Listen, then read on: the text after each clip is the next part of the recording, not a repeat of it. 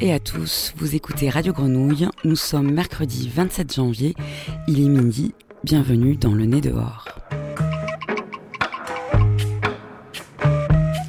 Une émission collective réalisée par l'équipe de la Grenouille, créée il y a trois mois pour faire entendre les voix de celles et ceux qui agissent, résistent et continuent à créer en ces temps pour le moins compliqués le nez dehors, les cheveux au vent et les oreilles déployées en direction des habitants et habitantes, des acteurs et actrices de Marseille et parfois au-delà. Ce midi, comme tous les jeudis, c'est Gilali Amish aux manettes qui nous sourit un petit peu depuis la régie. En face de moi, fidèle réalisatrice du Nez dehors, Margot, Margot Wartel. Salut Margot. Salut Chloé, salut à tous. Alors aujourd'hui, on va causer musique et cinéma et calanque. En deuxième partie d'émission, nous appellerons Rémi Adjiman, maître de conférence à l'université Aix-Marseille et initiateur des calanques sonores, parcours d'écoute dans les calanques. Puis Célia viendra nous parler de ces deux chroniques à venir pour l'émission Ciné de la Grenouille, l'heure exquise. Et on vous parlera également de Jeff Clack, une revue papier et sonore qui vient de sortir son septième numéro, Terre de Feu, dans toutes les bonnes librairies à Marseille et ailleurs.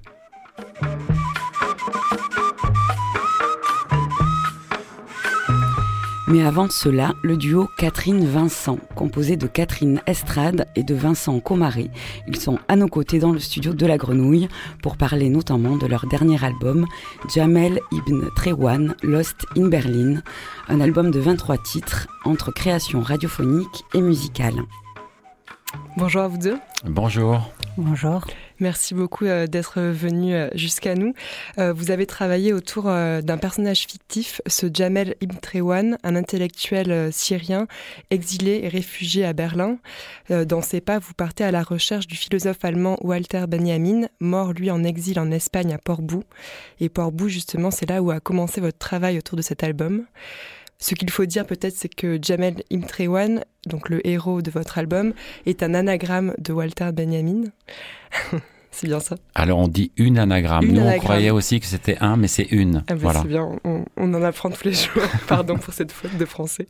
Euh, avant d'en parler plus euh, plus profondément, on va écouter euh, deux titres de votre album. Alors on a hésité sur, sur lesquels choisir et dans l'ordre, mais on va commencer par Tenir mon journal, suivi d'anagrammes justement qui sont les numéros 5 et 6 de votre album.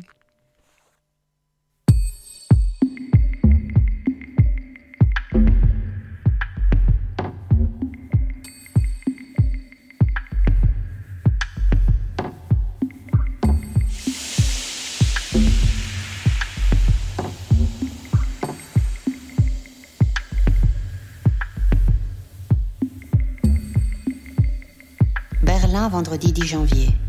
Karim est venu me rendre visite. Il voudrait que j'écrive. Ce que je n'arrive pas à faire, sauf tenir mon journal.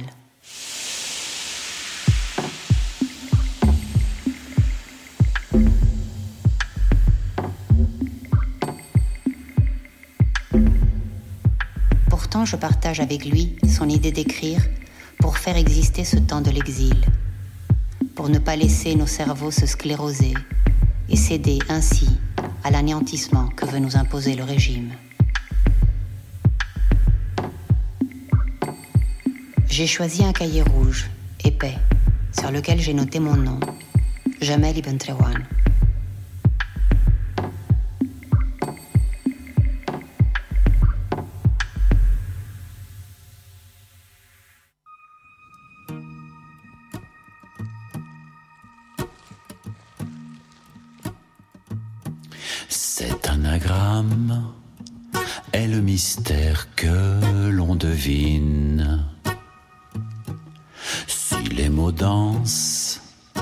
Mélodie les illumine.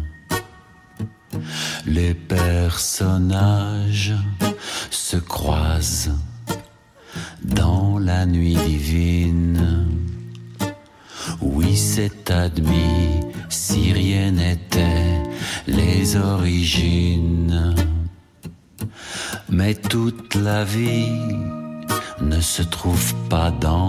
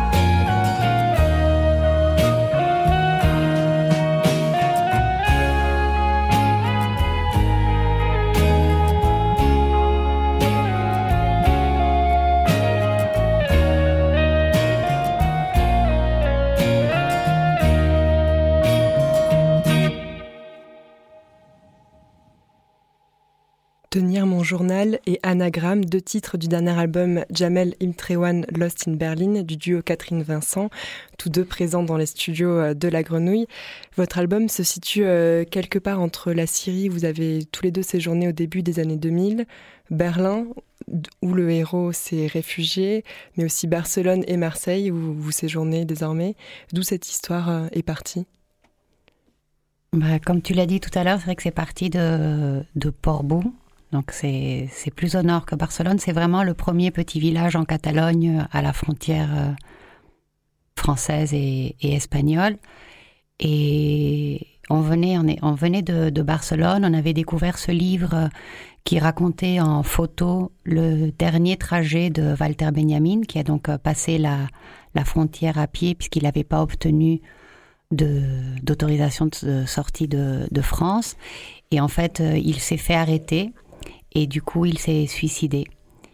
Et on est en septembre 1940, euh, peut-être, il faut préciser. Voilà. Et donc nous, en 2018, on s'est retrouvés dans ce cimetière euh, au vent, perché sur la mer, où ne se trouve plus la dépouille de Walter Benjamin, mais il y a bien une épitaphe euh, qui nous a beaucoup émus. On s'est dit que finalement Portbou avait été pour lui comme une impasse, une rue à sens unique, comme le titre de, de son livre. Sa vie s'était arrêtée là.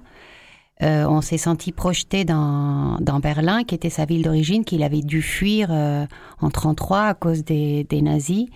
Et nous, depuis 2015, on allait souvent à, à Berlin pour euh, des concerts et, autres, et on avait été très frappés par le comment la ville avait énormément accueilli de de Syriens et notamment d'intellectuels.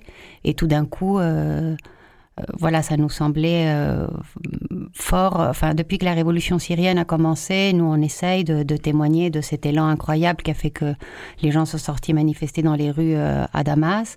Et même si après une guerre terrible s'en est en suivi, il y a un processus dans leur tête qui a continué.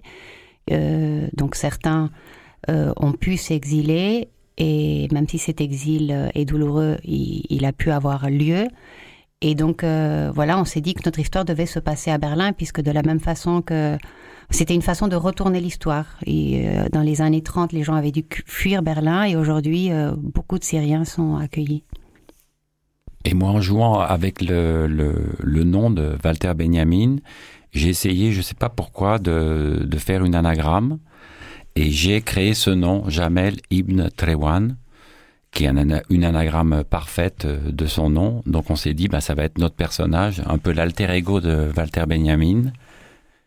Et donc on suit sa trajectoire avec les thèmes euh, que nous, qui nous ont intéressés dans l'œuvre de Walter Benjamin. Avant de tomber sur euh, ce livre justement et d'aller à Port-Bou, qu'est-ce que vous connaissiez, qu'est-ce qui vous attirait dans à la fois peut-être dans son œuvre et dans la personne et sa trajectoire. Euh. Dans, Walter Benjamin euh, En fait, on le, le connaissait pas beaucoup. Euh, moi, je l'avais surtout entendu mentionner par, dans une, une biographie de Hannah Arendt que j'avais lue et où il mentionnait Walter Benjamin. C'est vraiment, c'est vraiment grâce à ce livre qu'après on s'est penché sur son œuvre et, et, sur le, la, vie du, du personnage. C'est vrai que cet éternel exilé, euh, il, il était attiré par plein de choses, mais il, euh, il n'adhérait jamais totalement à aucun dogme, euh, que, que ce soit philosophique ou, ou politique. C'était un être libre, penseur, extrêmement critique. Et je pense que ça fait partie des choses, oui, qui nous ont intéressés. On connaissait Hachiche à Marseille, c'est euh, Walter Benjamin qui avait un ami qui était médecin et mm, ils ont décidé de faire une, une expérience.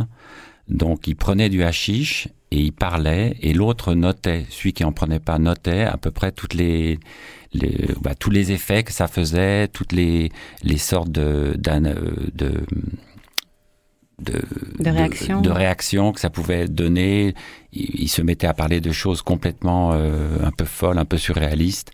Et voilà, et ça, ça nous a intéressé parce que nous, on aime bien Marseille, on aime bien le, le hashish. Ce qui est très intéressant dans votre album, c'est que vous mêlez la musique, mais aussi euh, plutôt de la création radiophonique sous forme d'un de journal de votre propre création et aussi de journal de Jamel. Tout ça est, assez entremêlé.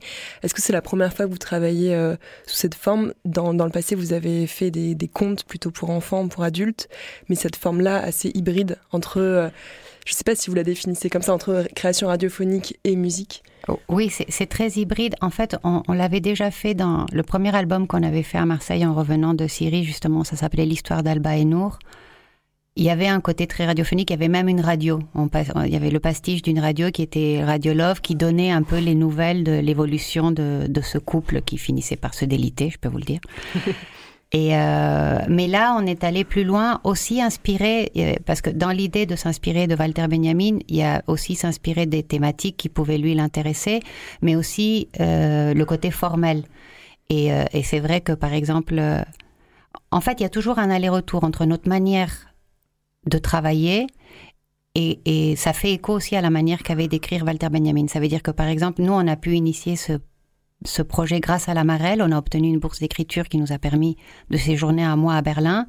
Et donc, pour cumuler de la matière, euh, moi, je tenais mon journal euh, tous les jours. C'est pas quelque chose que je fais. Et Vincent filmait euh, énormément, en, en, sachant pas vraiment ce qu'on allait faire de cette manière.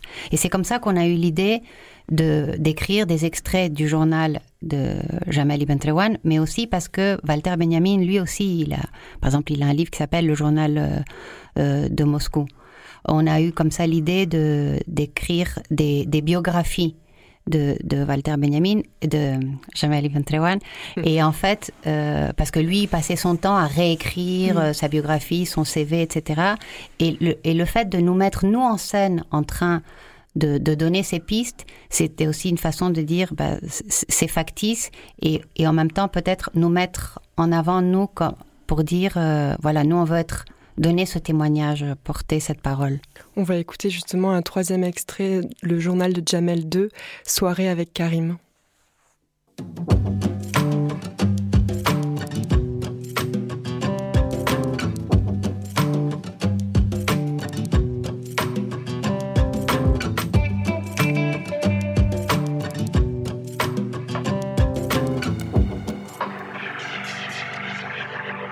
Le soir, on se retrouve chez moi. Karim est assis par terre. Il se sert d'une carte postale pour faire son mélange de hashish et tabac. En roulant son joint, il me parle de hashish à Marseille. Un récit écrit par un berlinois dans les années 20. J'ai posé mon enregistreur à côté de lui. Il me demande pourquoi je l'enregistre. Je lui réponds que c'est pour trouver l'inspiration.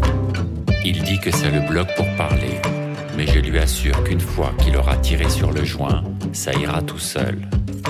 Il veut savoir ce qui peut m'intéresser dans ce qu'il raconte.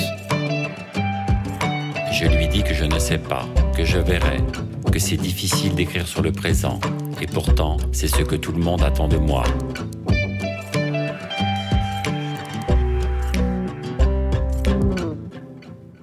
Alors je lui dis que je vais plutôt écrire sur la Syrie en 2045 et il me demande si Bachar sera toujours là.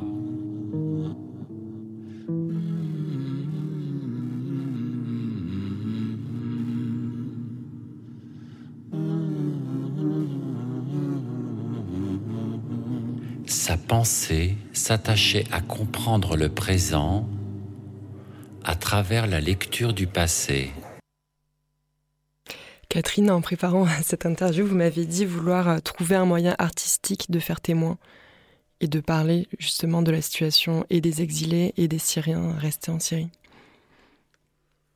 Oui, c'est pour nous c'est c'est très important. C'est vrai que nous on continue d'être très admiratifs de ce qui s'est euh, euh, passé en Syrie en, en, 2011, dont on a tous été témoins et euh, vous n'y habitez plus à cette oh Non, la dernière fois qu'on est allé en Syrie, c'était en 2010. C'était un an pile avant le, début de la révolution. On a été extrêmement surpris hein, de ce qui s'est passé, comme euh, beaucoup de nos amis syriens qui étaient euh, qui étaient sur place. Et c'est vrai que le, le le changement, oui, on, a été peut-être déçus, enfin sans doute déçus de, de, du peu de, de soutien qu'il y a eu, je ne parle pas d'un soutien, logistique, mais d'un soutien même euh, intellectuel, en fait, euh, à, ce qui s'est passé euh, en Syrie. Et donc, c'est important de, savoir, de, comprendre.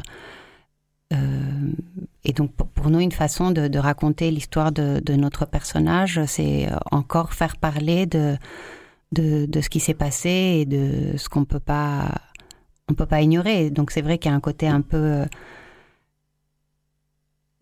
de le, mettre en perspective, euh, parce que la dernière phrase qu'on entend en fait, c'est une citation de Walter Benjamin. Et euh, forcément, dans, aussi ce qui nous, nous interpellait à Berlin, c'est que justement le régime nazi avait mis en place tout un système euh, euh, carcéral euh, à travers les camps de concentration. C'est ce que fuyait Walter Benjamin. D'ailleurs, le frère de Walter Benjamin n'y a pas échappé. Il est mort dans les camps de concentration. Et, et en Syrie, c'est ce qui est encore, c'est ce qui est encore en place. Il y a, il y a énormément de, de, de détenus. Et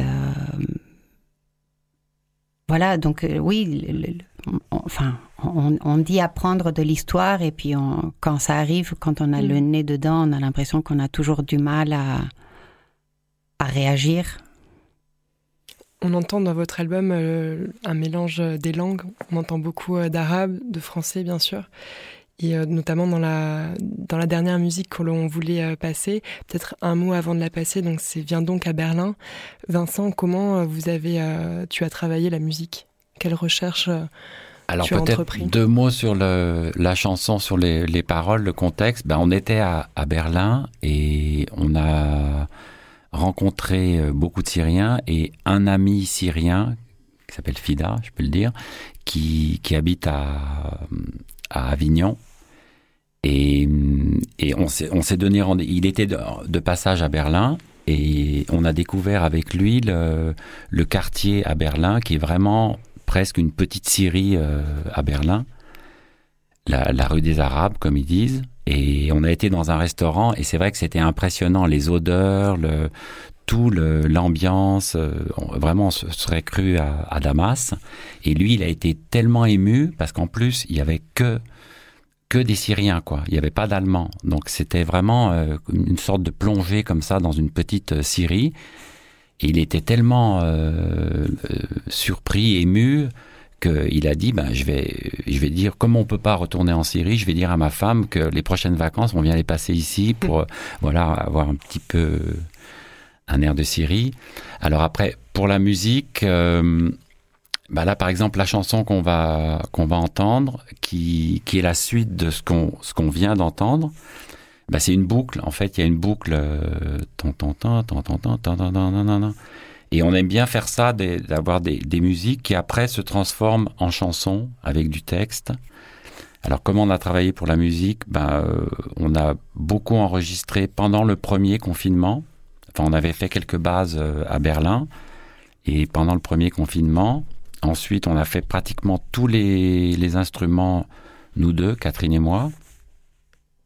Et puis en plus, après, on a envoyé les, toutes les pistes. Enfin, moi, je faisais une sorte de pré-mixage. Pré-mixage, Mais c'est un autre mixeur. Voilà, c'est un autre mixeur. Et ça, Mhm. ça a été super. On a travaillé avec Clément Kessan, qui. Contrairement à, à vos précédents albums où c'était plutôt vous qui faisiez le mixage. ouais, ou alors Elori Humez, qui a Mhm. fait aussi certains mixages de, de nos disques.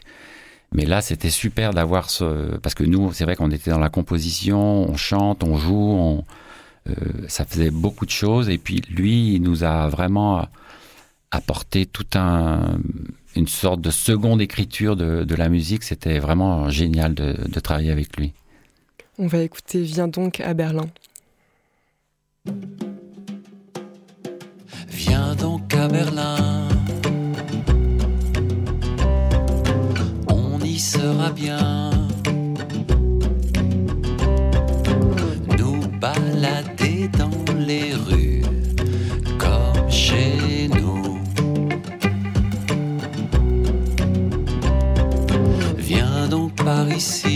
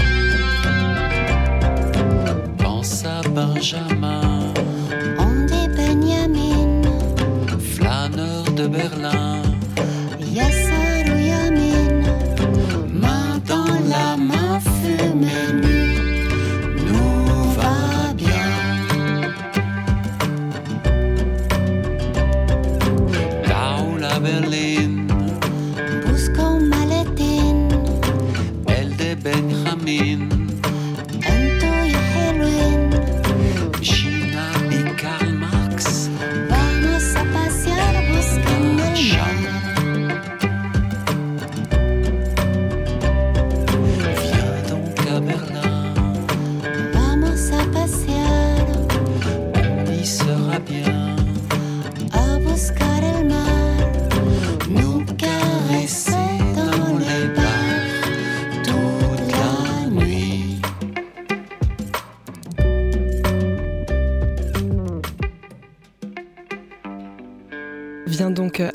du duo Catherine-Vincent.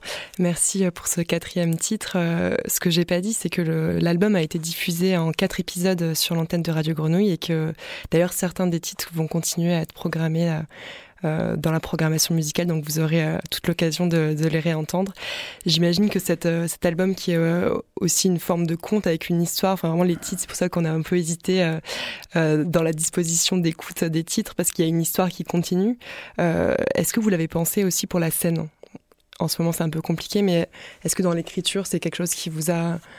Oui, tout à fait. C'est toujours le cas. Enfin, c'est souvent le cas, en tout cas, de, nos albums où on, pense après. Et justement, quand je disais que Vincent avait beaucoup filmé. Après toute cette matière euh, que Vincent a filmé, ça nous a servi parfois pour faire des, clips, mais notamment ça nous a servi pour euh, pour euh, pour la scène, pour ce qu'on est en train d'essayer de, de, construire pour la scène, qui sera une performance musicale, théâtrale. Et, et, vidéo, et justement on retrouve dans les images Marseille, on retrouve Portbou et, et Berlin. Merci beaucoup Catherine et Vincent, le duo Catherine et Vincent, d'être venus euh, parler de votre dernier album, Jamel Ibn Trewan, Lost in Berlin.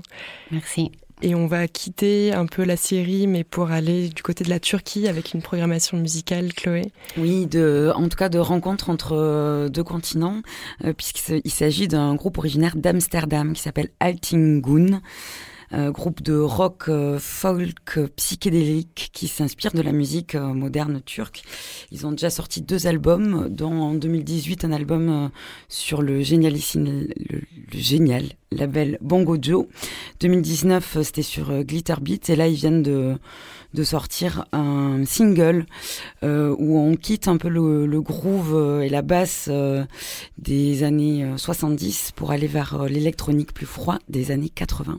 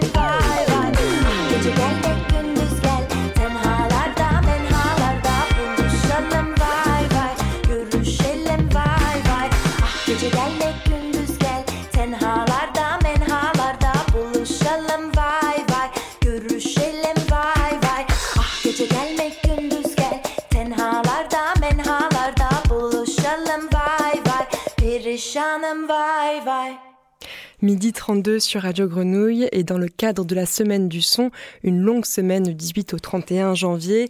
Je ne vais pas vous faire la liste de tous les événements qui ont dû être annulés, mais parmi ceux maintenus, il y en a un, les Calanques sonores, un projet porté par Rémi Adjiman, maître de conférence et directeur au département Satis, formation au métier de l'image et du son, qui est avec nous au téléphone. Bonjour Rémi. Eh bien, bonjour, merci de, votre accueil.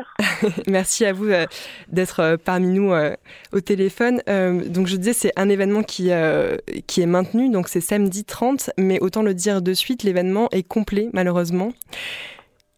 Oui, en fait, c'est assez c'est assez incroyable. Je sais pas, il faudrait faire une, une analyse sociologique euh, par rapport à, à la fois à la question des calanques et à la fois à la question de, de ces balades sonores. Mais c'est vrai qu'il y a un, véritable engouement. Et en fait, euh, bon, c'est un événement qui est unique mais on pourrait euh, très franchement le, le, reproduire plusieurs fois et il y aurait, euh, il y aurait à chaque fois euh, un effectif complet, voilà. c'est c'est pas la première fois que vous proposez cette balade sonore donc dans les Calanques, une balade de trois heures à l'écoute du son des Calanques. Qu'est-ce que vous pouvez nous en dire? C'est une déambulation sonore pour écouter la, la, faune et la flore des Calanques? Alors c'est en fait c'est effectivement une déambulation sonore et euh, on est on est on ne cherche pas finalement à, à avoir euh, une écoute spécifique. Je suis pas je suis pas du tout ornithologue, euh, je suis pas du tout botaniste. Euh, L'objectif c'est vraiment de se mettre dans une posture d'écoute et de laisser venir euh, ce qui est là, présent. Euh, et donc pas du tout d'essayer finalement d'extraire tel ou tel élément sonore, tel oiseau par exemple, euh, d'un environnement sonore, mais plutôt au contraire d'accepter que tous les sons euh, soient intéressants. Et par exemple, bon, il se trouve que c'est une balade qui a lieu au-dessus de, enfin qui, qui part du col de Sormiou et qui descend jusqu'à Sormiou. Et donc, ben, on est au-dessus de la calanque. Donc, en fait, en étant au-dessus de la calanque, on entend euh, des gens qui peuvent bricoler leur cabanon. Euh, on entend des voitures passer, bien sûr, qui descendent sur la route sinueuse. Et au final, euh, tous ces sons-là sont, sont dignes d'intérêt, puisque l'objectif, c'est de, c'est de se mettre surtout dans une, attitude d'écoute et d'écouter cette combinaison de sons qui, qui vient à nous. Donc, ce, ce paysage sonore, hein, au sens, on va dire, de mm. Murray Schaeffer, euh, ce paysage sonore, il est, euh, il est, euh, il est multiple. Euh, il est, il est tout ce qu'on peut entendre, euh, tout ce qu'on peut, tout ce qu'on peut y entendre, tout simplement. De, de l'écologie acoustique, pas seulement les paysages naturels, mais aussi les paysages dus à l'homme, enfin les paysages sonores dus à, dus à l'homme, comme, comme vous l'expliquez. C'est ça. Toutes, toutes, toutes les sources, toutes les sources sonores sont intéressantes. D'ailleurs. Dans, dans, dans son livre, Murray Schaeffer établissait quand même un peu une espèce de hiérarchie quand même entre entre des sons mélodieux et puis euh, des sons industriels euh, qui auraient eu un petit peu moins droit de citer. Euh, je sais qu'à travers de, de, de, différentes conférences qu'il a pu faire, y compris à Marseille, il était même parfois un petit peu chahuté, euh, y compris par des étudiants qui, euh, qui eux s'intéressaient à des courants indus justement et trouvaient que que finalement les bruits de la rue ou que les bruits des, des usines étaient aussi intéressants. Donc là, là c'est un petit peu, un petit peu dans ce cas-là qu'on euh, qu'on se place. On est donc vraiment dans une dans une question d'écoute, pas du tout d'enregistrement. Donc on, on cherche pas à, être dans du field recording ou à, utiliser des enregistreurs. L'objectif c'est euh, presque dans une, attitude passive euh, de se de s'arrêter. Donc on marche effectivement 3-4 heures. Il y a il y a différents moments où collectivement on s'interrompt, on s'arrête, on s'assoit et finalement, les gens sont assez surpris euh, de d'être amenés, d'être incités à, à, se placer dans une situation d'écoute qu'ils ont finalement assez peu l'occasion de, de, mettre en œuvre, puisque finalement, quand on se balade même dans une rue pour se pour euh, aller d'un point à un autre, on n'est pas en toute conscience en situation d'écoute. On est un peu centré sur nos préoccupations. On marche, on va d'un point à un autre euh, en essayant d'aller le plus vite possible et finalement on s'intéresse pas à entendre ce qui nous environne. Là, alors là vraiment, euh, pour le coup, c'est ce qu'on essaie de faire. Et donc ensuite, on échange, on échange avec les, différentes personnes pour savoir ce qu'elles ont perçu, pas perçu. Euh, voilà, voilà un peu l'objectif de notre de notre de notre notre balade. Vous m'avez envoyé euh, deux sons, donc on va commencer à en écouter un pour se mettre un peu dans, dans l'ambiance calanque. Ah super.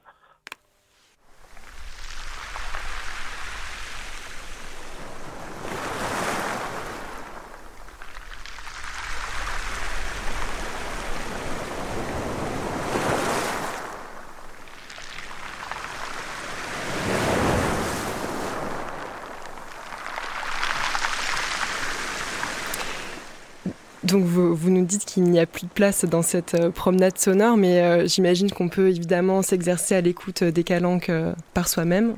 Quels conseils vous donneriez aux, promeneurs qui veulent, qui veulent mieux écouter les calanques?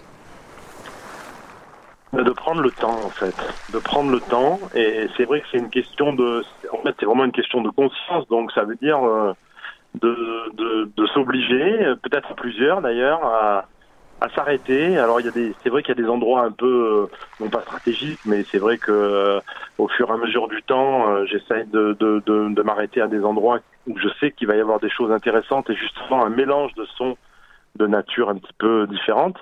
Mais mais ça peut se faire bien entendu tout seul. Et, et l'objectif là, c'est simplement de de s'obliger à s'arrêter, à, à écouter et idéalement peut-être à réfléchir à à la façon dont cette écoute est orientée. C'est-à-dire qu'en fait, euh, l'écoute est aussi le fruit d'une intention, d'une intention d'écoute. Et cette intention, elle peut être extrêmement multiple. Moi, je vais changer complètement, par exemple, l'écoute des, des, promeneurs qui seront avec moi.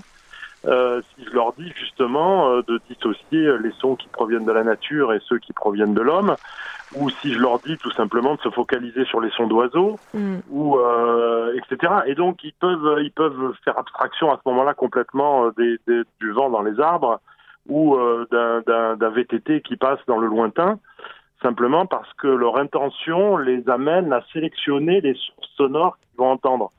Donc ça aussi, ça fait partie un petit peu de, de ce qu'on essaye de mettre en œuvre, mais c'est tout à fait possible de le de le pratiquer par soi-même.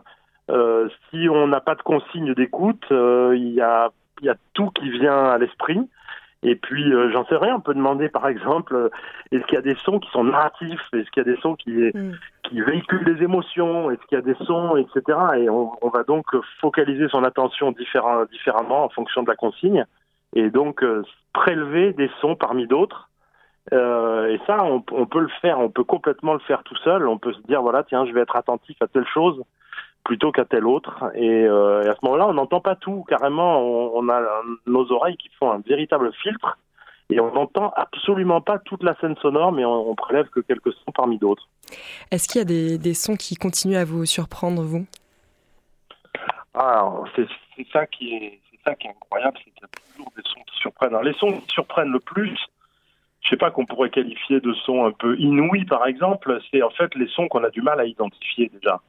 Euh, c'est-à-dire que les sons qu'on reconnaît instantanément, euh, comme je sais pas quoi, une tronçonneuse euh, par exemple, ou un chant d'oiseau justement, ou justement du, vent dans un, feuillage, ça on, on, en est relativement expert. Par contre, il y a des sons qu'on identifie mal, dont on dont on perçoit pas bien la cause, et donc à ce moment-là, ces sons-là, bah, ils vont ils vont de fait nous surprendre, et c'est ceux-là qui sont qui sont souvent les, plus intéressants. Et au cinéma, c'est souvent ceux-là qu'on essaie de recréer euh, par un travail de sound design, par exemple, mm. qui fait que justement, ben, on les on les identifie pas, on les on les reconnaît pas parce que souvent c'est un mélange de sons euh, transformés. Euh, voilà. Alors, dans les choses, juste un dernier point que je pourrais aussi évoquer, c'est que ce qu'on adopte aussi dans cette balade, c'est c'est qu'on utilise ce, que j'appelle les grandes oreilles. C'est-à-dire, c'est très, extrêmement simple. Il s'agit simplement de prendre sa main, d'en faire une espèce de coque en resserrant bien les doigts et de le, et de le placer juste derrière l'oreille, euh, comme si on agrandissait notre oreille en quelque sorte avec le prolongement de la main. Et ça, ça change, ça change l'écoute dans des proportions absolument incroyables. En plus, on peut le diriger puisque la main, un peu comme un lapin ou un chat, on peut orienter sa main pour pour orienter son écoute. Et, euh, et, ça, ça modifie euh, la, la, perception sonore euh, par amplification des ondes sonores. dans, dans, dans des, de, de, manière assez considérable. Et ça aussi, on peut le faire tout seul. Donc ceux qui ont envie d'aller se balader avec les calanques et d'adopter leurs grandes oreilles, ils verront que ça change complètement leur perception. Si, si on croise euh, des personnes euh, la main sur les oreilles, on, saura que c'est vous. Mais, merci Alors oui, faut pas avoir peur d'être ridicule. Non, ça donne envie de se, de se, balader en tout cas. Merci beaucoup euh, Rémi Adjiman. Et peut-être pour les auditeurs et auditrices qui, qui veulent entendre encore parler de Calanque, je ne peux que vous conseiller la série De calcaire et de sel, une série produite par Radio Grenouille en coproduction avec le parc naturel des Calanques et une toute nouvelle série également sur, sur les Calanques réalisée par Mario Bompard, Gilou, l'essence de Porniou. C'est une balade en, plusieurs épisodes avec euh, Gilles Panzani euh, qui, euh, qui travaille à la capitainerie de Porniou. donc je ne peux que vous conseiller. on y entend parler à la fois de la faune et de la flore et on entend aussi Jack de Marseille, le, DJ qui se balade avec Mario et Gilles. Merci beaucoup. Merci à vous. Merci, au revoir. Au revoir. Et on va se diriger vers euh, l'Afrique euh, de l'Ouest pour le prochain euh, morceau de musique, Margot. il s'agit de, enfin, d'un collectif britannique pour commencer, Nubian Twist, mais qui a l'habitude des collaborations et des invitations, notamment il y a quelque temps, c'était la prometteuse anglo-nigériane Ego et la May. Euh, plus récemment, euh, bah, la légende ghanéenne du high life, c'était Pat Thomas, et c'est autour de KOG, Koj, euh, aussi Kweku of Ghana, d'être invité par donc les Nubian Twist sur ce single qui s'appelle If I Know, un melting pot de soul, afrobeat euh, très percutante, du jazz, du rap et du chant traditionnel euh, signé donc euh, Koj. A priori, il y aurait peut-être la chance de les voir à Londres le 30 mars. Bon, il y a une date. en attendant, on les écoute sur Radio Grenouille.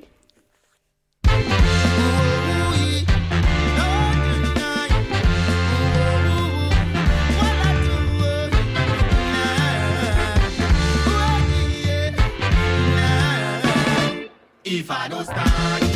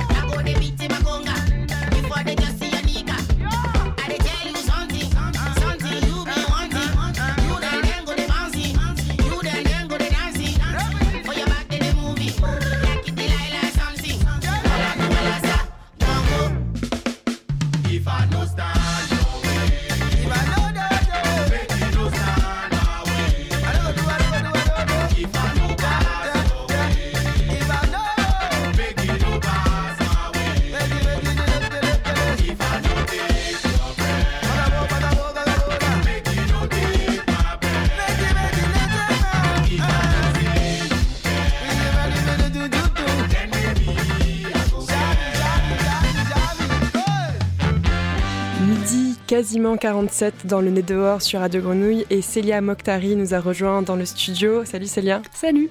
Célia, tu es en stage parmi nous et tu t'occupes plus spécifiquement de cinéma et notamment du magazine L'heure esquisse, magazine mensuel de cinéma.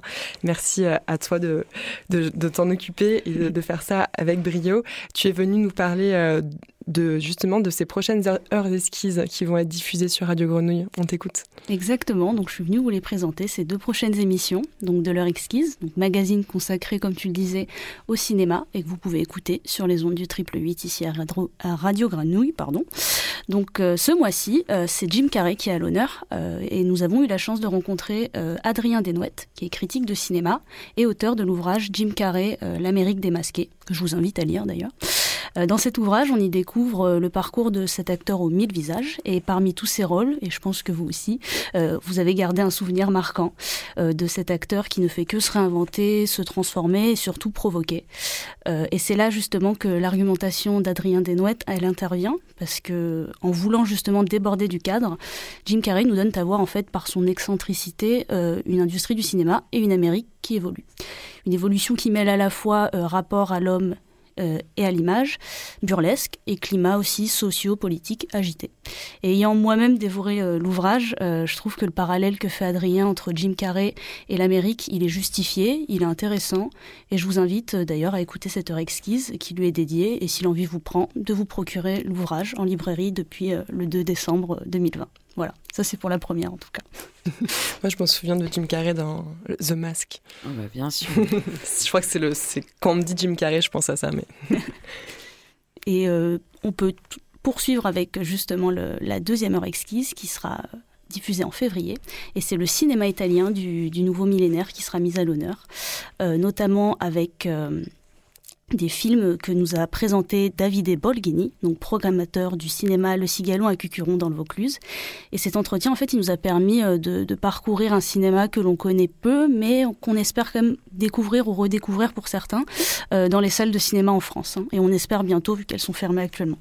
Donc, euh, grâce à Davide, on a pu retracer l'histoire du cinéma italien des années 2000, qui veut renouer avec son caractère national, tout en se voulant universel. Donc, c'est ce qui semble se produire, en tout cas désormais, depuis les années Moretti, on peut dire, avec sa Palme d'Or en 2001, avec La Chambre du Fils.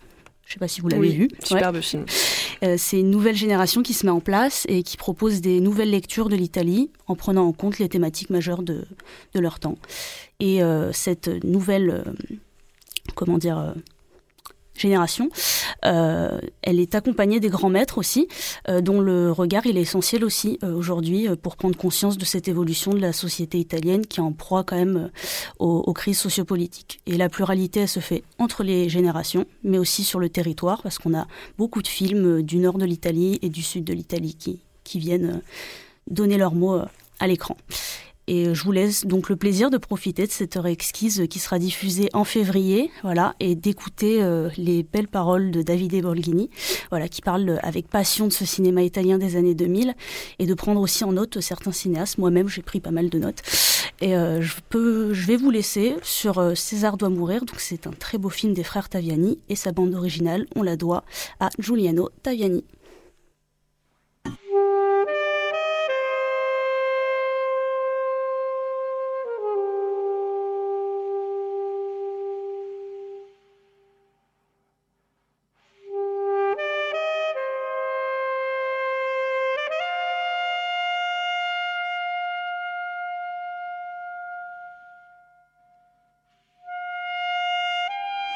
Et après la chronique euh, cinéma, on se dirige euh, vers la revue Jeff Clack, né en 2013.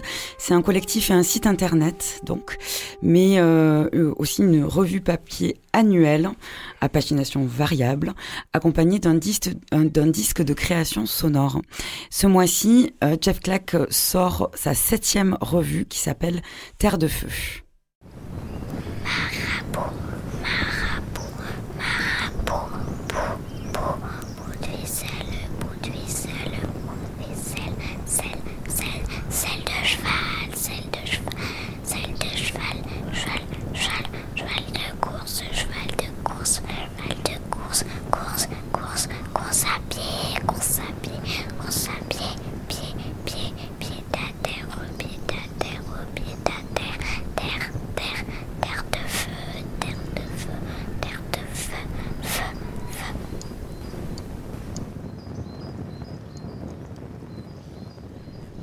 Écouter euh, Qui a tué Zarafa, une pièce de Mélanie Guillaume euh, qui intègre euh, cette revue Terre de Feu.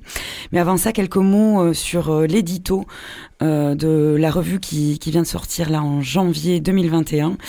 Euh, qui commence avec le rappel de l'immolation par le feu de Mohamed Bouazizi, qui était le vendeur ambulant donc de, de fruits et légumes il y a dix ans, euh, qui s'est immolé face au siège du gouvernorat de Sidi Bouzid en Tunisie. La police venait de confisquer sa marchandise, sa charrette et sa balance. Euh, puis l'édito continue ainsi. Il y a l'insurrection, l'explosion fantastique, l'éruption du volcan, l'événement. Puis il y a tout ce qui l'entoure, tout ce qui précède et qui suit, qu'on pourrait ne pas voir, aveuglé par son incandescence. C'est ce sur quoi Terre de Feu s'attarde. La tectonique des plaques, les longues réunions préparatoires, les pollutions insidieuses, les agents dormants, les colères accumulées, les douleurs enfuies, les répercussions intimes, l'épaisseur granuleuse du temps.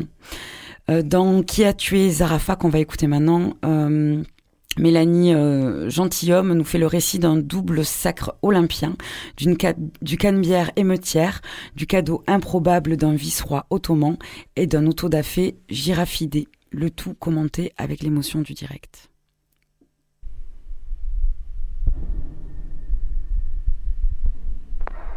Je suis euh, persuadé à 99,99% que c'était un bête accident de bah oui, un fumigène qui s'est retrouvé euh, sans doute au pied de la girafe et bah, comme c'est des livres, ça, s'est enflammé.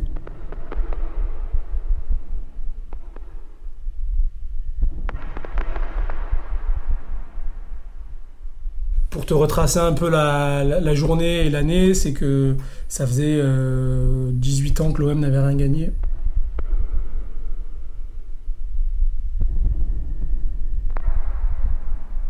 Moi, je pense que c'est. Euh, enfin, c'était accidentel, je pense.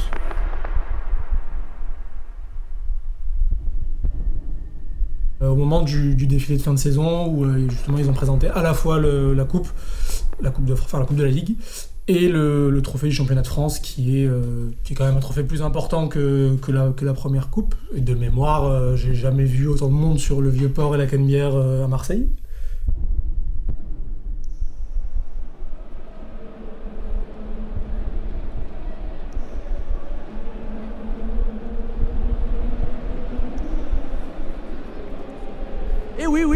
N'avait encore jamais vu ça ici sur le vieux port. La foule, la foule s'amasse ce 23 octobre au vieux port, tandis que, que là, elle est là, la, la magnifique, la grande, la sérénissime, foule timidement la terre. Voici Zarafa Oui, incroyable Zarafa, elle arrive sur le vieux port de Marseille ce 23 octobre 1826. Mais quelle belle arrivée, c'est incroyable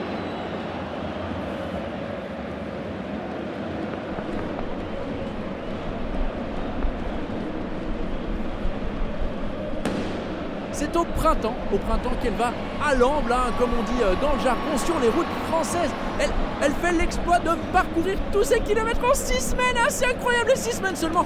La voilà arrivée à Paris, elle arrive à Paris, la foule se passe sur son passage. Des applaudissements pour Zarafa Incroyable Zarafa qui fait le voyage de Marseille à Paris en seulement six semaines.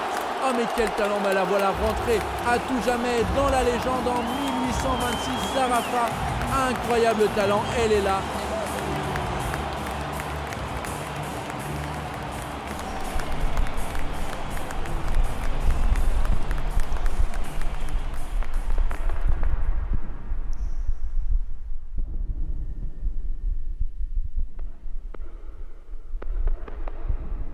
Euh, et, en gros, si je dis pas de conneries, les, les, joueurs étaient dans un bus impérial qui a euh, descendu bah, la, la Canebière et qui est arrivé jusqu'à la mairie avec présentation des, deux trophées euh, au balcon de la mairie.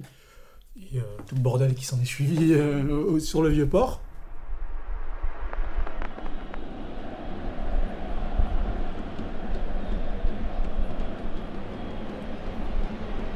Elle fait son grand retour aujourd'hui. Cette fois-ci, on a la confirmation, elle ne partira pas pour la capitale, elle ne quittera plus jamais la cité phocéenne. Non, désormais, elle triomphe ici en haut de la Canebière, telle une reine. Oui, magnifique, elle est là, elle arrive sur le terrain. Bienvenue à Zarafa 2, incroyable.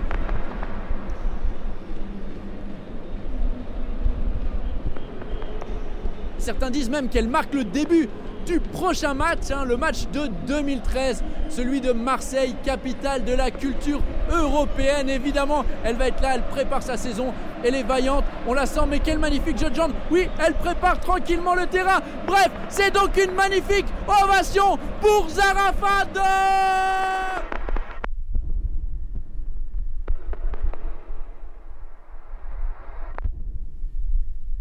On ne sait pas trop euh, comment elle a pris feu. Si euh, c'était au moment de juste la célébration en tant que telle et un fumigène qui a malencontreusement euh, terminé. ou si c'est à la fin, la dispersion, enfin quand, les flics ont dispersé un peu la foule. c'est vrai que c'était un, peu triste ce, parce que l'air de rien, c'était un objet. on passait devant au quotidien finalement qui faisait partie du décor, mais qui, qui était particulier. Enfin, une, girafe en, en livre, euh, c'est. Ils l'ont remplacé par, euh, par une, autre, euh, une autre avec son petit girafon qui, là, servait d'échange de, de, livres. Puisqu'ils se sont dit que ça pouvait être pas mal de plus faire un truc aussi inflammable aussi facilement. Je me souviens que la semaine ou les dix jours après, le, après la célébration, il y a eu des articles et surtout, ça a apporté de l'eau au moulin à tous ceux qui, euh, veulent dissocier euh, sport et culture et foot et culture. Autodafé de 3000 livres. Zarafa en feu après la parade des footballeurs de l'OM. 3000 livres brûlés hier soir sur la Canebière. Honte d'être Marseillais. Zarafa, brûlé vive en martyr de la bêtise. Qui a tué Zarafa La police ou les casseurs?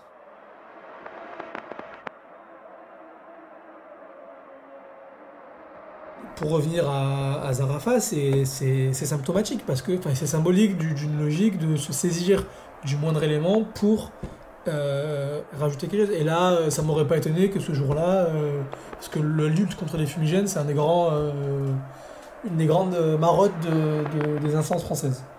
Ils veulent absolument interdire les fumigènes dans les stades de foot au prétexte que ça serait dangereux, alors que le fond du problème, c'est que les fumigènes, ça les fait chier, parce que ça fait chier les diffuseurs, parce que forcément il y a de la fumée, et que, ça, retarde, ça peut retarder le début des matchs, euh, alors que le fumigène, c'est quelque chose d'ancré dans la, culture ultra, comme c'est ancré dans la, culture populaire, dans les manifs, t'as pas de manifs sans fumigène, et les gens prennent, par exemple, ont pris des interdictions de stade euh, parce qu'ils ont un fumigène.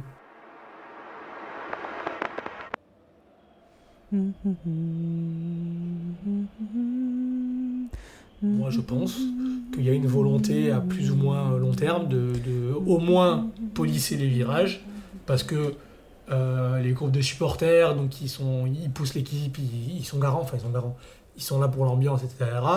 Mais ils ont aussi euh, un rôle de contre-pouvoir et de, de, de la direction quand ça va mal, et etc., euh, etc. On est là, on est là, si vous ne gagnez pas, nous on est là. Pour l'amour du maillot que vous portez sur le dos, même si vous ne gagnez pas, nous on est là. On est là, on est là, même si vous ne gagnez pas, nous on est là. Même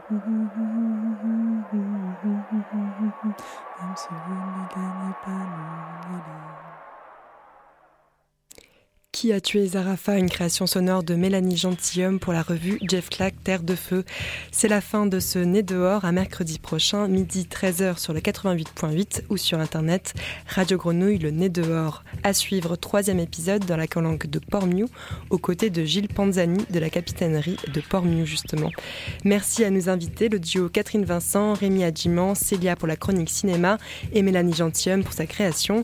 Merci à Gilali à la technique et un grand merci à Chloé d'espace d'Expax, pardon, dont c'est le dernier né dehors. Merci à elle pour ses idées, sa bonne humeur, ses compétences et ses goûts musicaux. Merci Margot. Bonne journée à toutes et tous.